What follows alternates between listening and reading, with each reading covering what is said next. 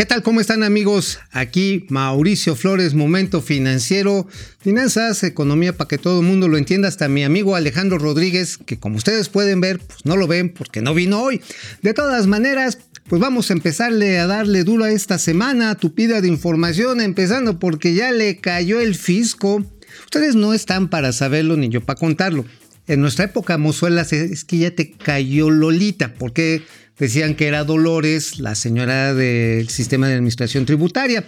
No, no, bueno, aquí le cayó el fisco al presidente. Entonces dicen que debe varios, varios millones de dólares, tal vez 100 millones de dólares. Pero bueno, vámonos, vámonos de una vez y recuerden que alguien está cantando el triste allá en el cielo, muy alegre. José José, aniversario de su muerte.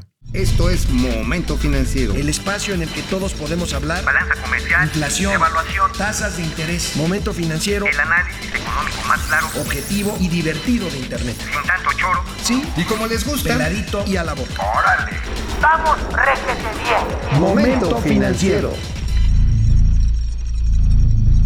Bueno, pues definitivamente esta agenda de los negocios, de la economía, pues pasa por muchos lugares, entre ellos nuestros fondos del retiro. Este fin de semana, fíjense que resulta que todas las cámaras industriales, la Coparmex, el CCE, la Asociación Mexicana de Afores se dijeron sorprendidas de que la iniciativa presidencial que se envió ya al Congreso implica un tope, un tope sí, pues le pone un promedio de máximo a lo que le llaman los precios internacionales de referencia para lo que son las comisiones de las AFORES, lo que le cobran a uno, ¿no? Hoy en promedio en México es como 0.9% sobre el depósito que se va haciendo, obviamente también sobre los rendimientos.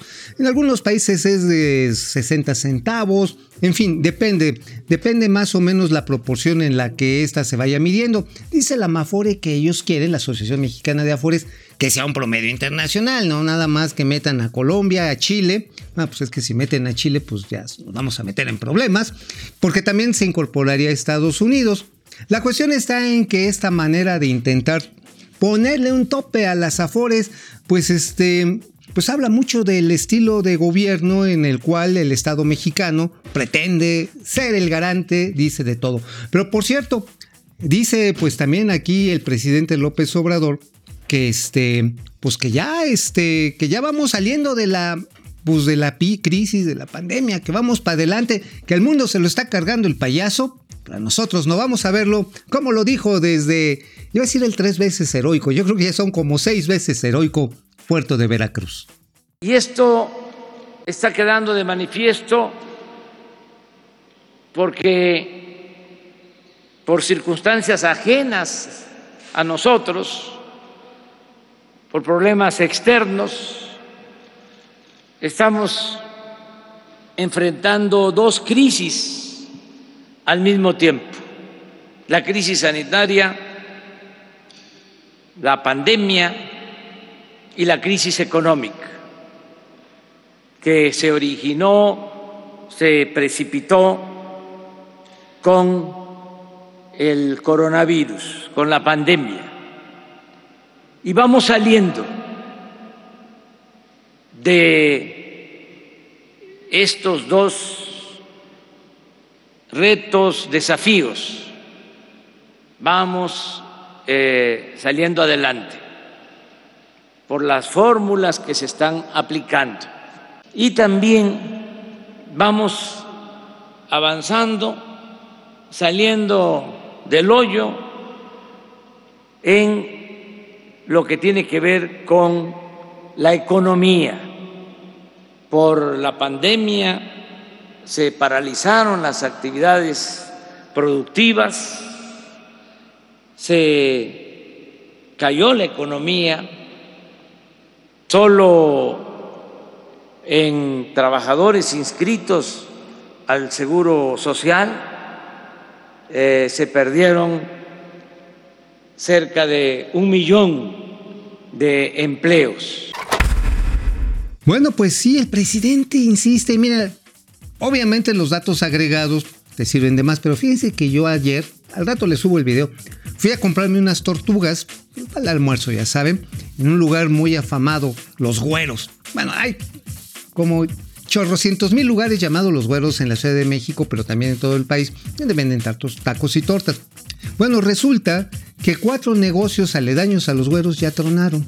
Sí, tronaron. O sea, no, no estamos hablando de Carlos Slim, no estamos hablando del señor este, Balleres, no estamos hablando de Wilmero, el de Walmart. No, estamos hablando pues, de una heladería, de uno que vendía tacos de carnitas muy buenos.